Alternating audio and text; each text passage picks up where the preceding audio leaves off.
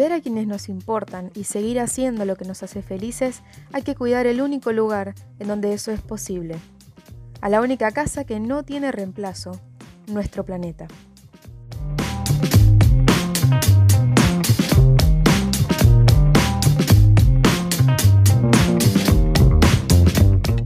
Manos en la Tierra. Idea y producción, Camila Repin. Manos en la Tierra, primeros pasos hacia una vida sustentable.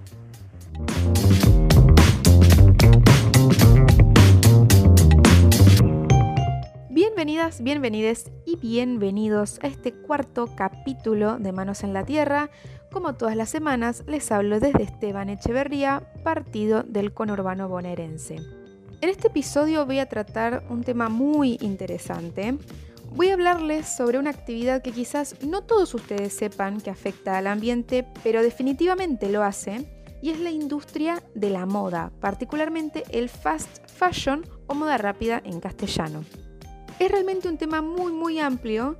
El fast fashion no es un problema solamente para el medio ambiente, también está atravesado por precarización laboral o terminan comercializando indumentaria de mala calidad y eso hace que sea desechable y te dure poco tiempo.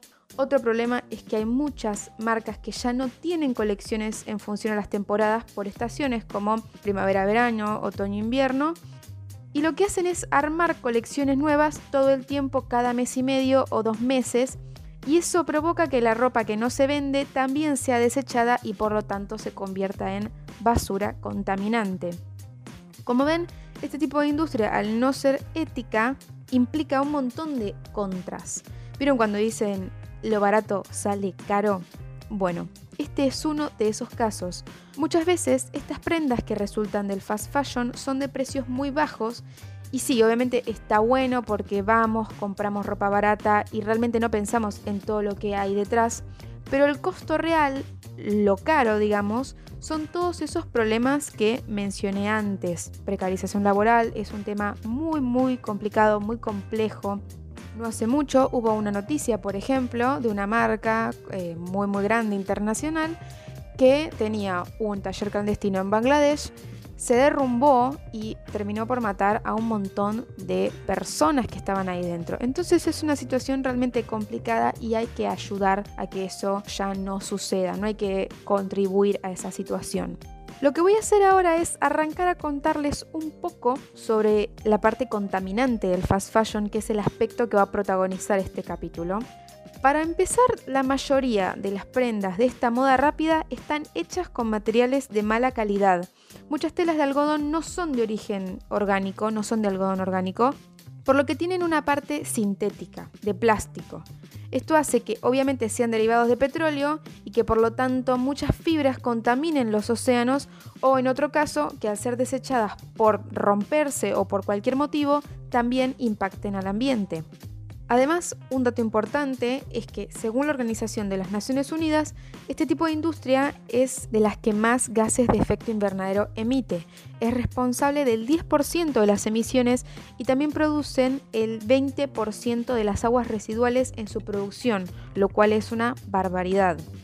Algo muy problemático es que sin darnos cuenta, las consecuencias no solo nos impactan directamente a través de la contaminación y el cambio climático. ¿Qué quiero decir con esto? Al lavar ciertas telas sintéticas o cuando se les hacen algunos tratamientos antes de que se confeccionen las prendas, se liberan muchísimos microplásticos que son básicamente pequeñas fibras de materiales derivados del petróleo y estos terminan en el agua y aparte de contaminarla son ingeridos por los animales que después algunas personas consumen y es ahí donde la gente termina siendo parte de esta cadena.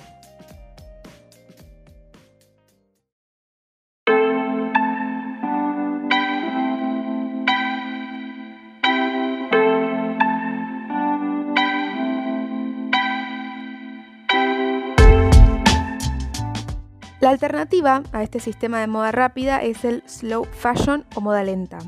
Las marcas que producen de esta manera generan un menor impacto ambiental y son muchísimo más éticas en todo sentido, con el ambiente y con quienes trabajan también.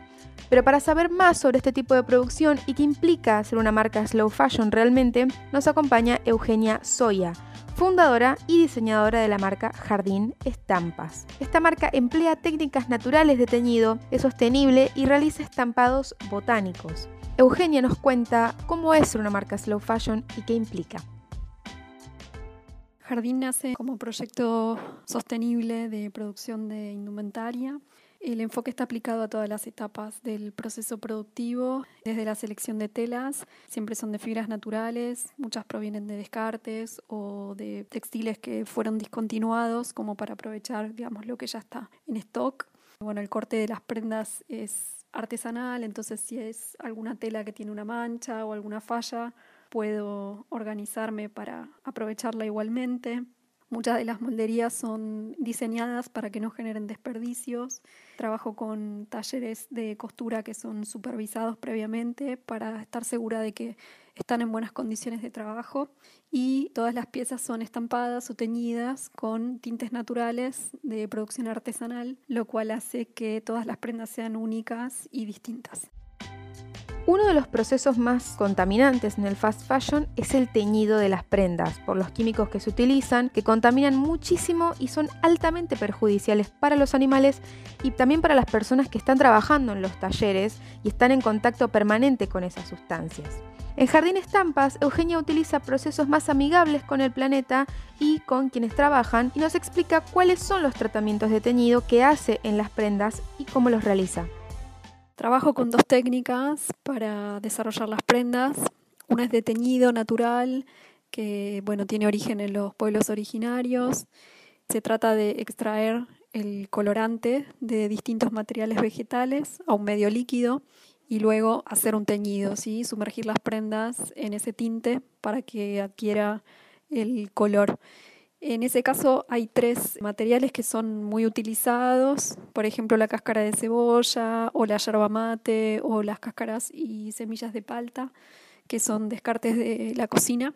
Y luego otra técnica que es de estampado, que se llama ecoprint, que mm, utilizando fijadores naturales se trata de imprimir por medio de vapor o por medio de hervor la forma y la textura de distintas hojas o semillas o cortezas sobre las telas. Los materiales que utilizo, tanto para generar los tintes como para hacer los estampados, siempre vuelven a la tierra generando abono, se compostan. La selección de las telas es una tarea muy importante, sobre todo para las marcas slow fashion, siendo que siempre buscan apuntar a fibras más orgánicas y amigables con el ambiente. El desperdicio de telas es un gran causante de la contaminación porque al final terminan siendo basura que tarda mucho en biodegradarse. Y con respecto a esto, Eugenia Soya detalla cuál es el proceso de selección de telas para estampar o teñir que realiza. Para trabajar con estas técnicas de teñido de estampado natural, es necesario que las telas sean de fibras naturales. Gran parte de las prendas de jardín son de algodón, la mayoría. Últimamente el que estoy utilizando proviene de una cooperativa chaqueña y después, bueno, también me gusta mucho trabajar con lino, es una fibra muy bella y bueno, también dentro de las fibras naturales, si bien no son mi preferidas, están las fibras animales, que son la lana y la seda.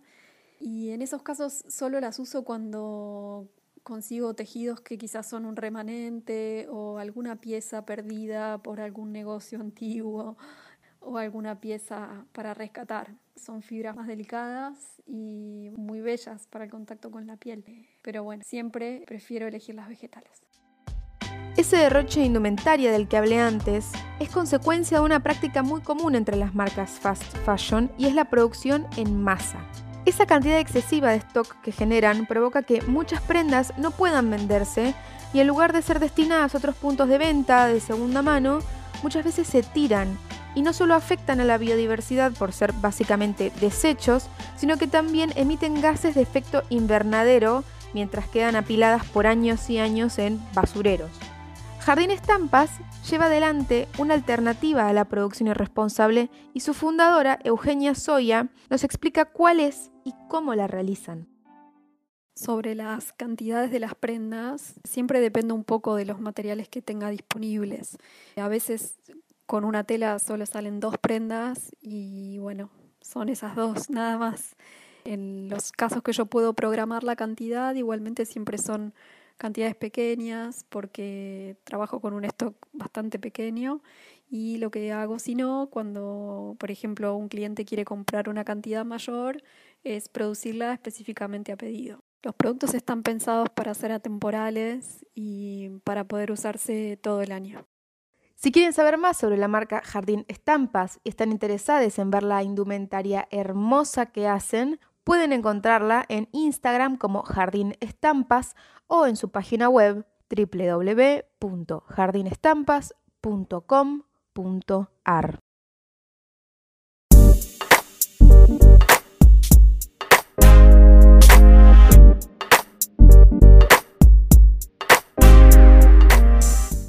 llegamos a mi parte favorita, que es cuando les doy un par de herramientas o consejos para que puedan aplicar algunos cambios de hábito a sus vidas y así ayudar al planeta, a otras personas, a nosotros y a las siguientes generaciones, lo cual es una responsabilidad muy grande.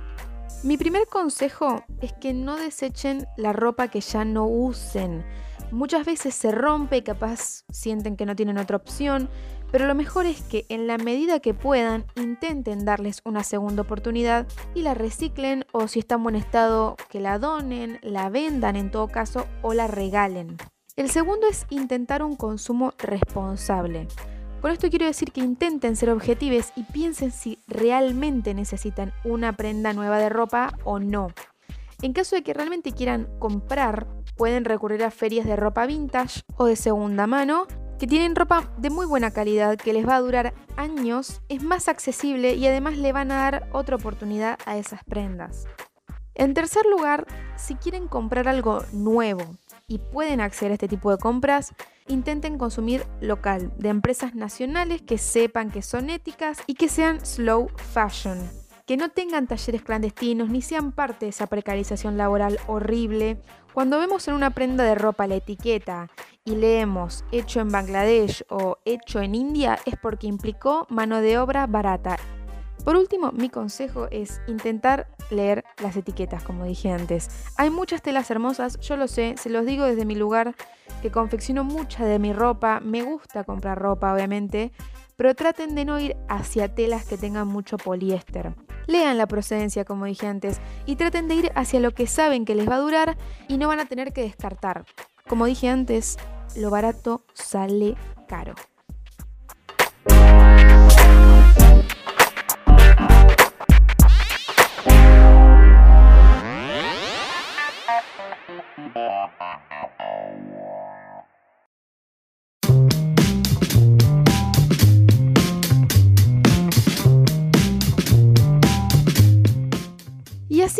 Cuarto episodio llegó a su fin y como siempre la idea es que tengamos un poco más de información, también herramientas, que es lo más importante para que desde nuestras casas hagamos la diferencia y nos unamos por la salud de nuestra tierra que al fin y al cabo es la que nos provee de todo lo que necesitamos para seguir viviendo básicamente. Así que qué mejor manera de agradecerle que cuidándola, ¿no?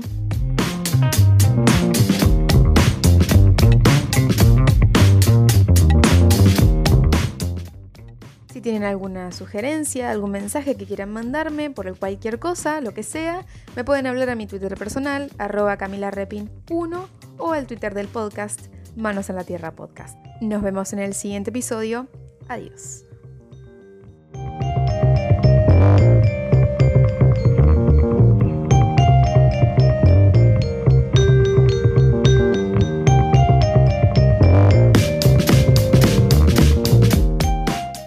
Para cuidar a quienes nos importan y seguir haciendo lo que nos hace felices, hay que cuidar el único lugar en donde eso es posible. A la única casa que no tiene reemplazo, nuestro planeta.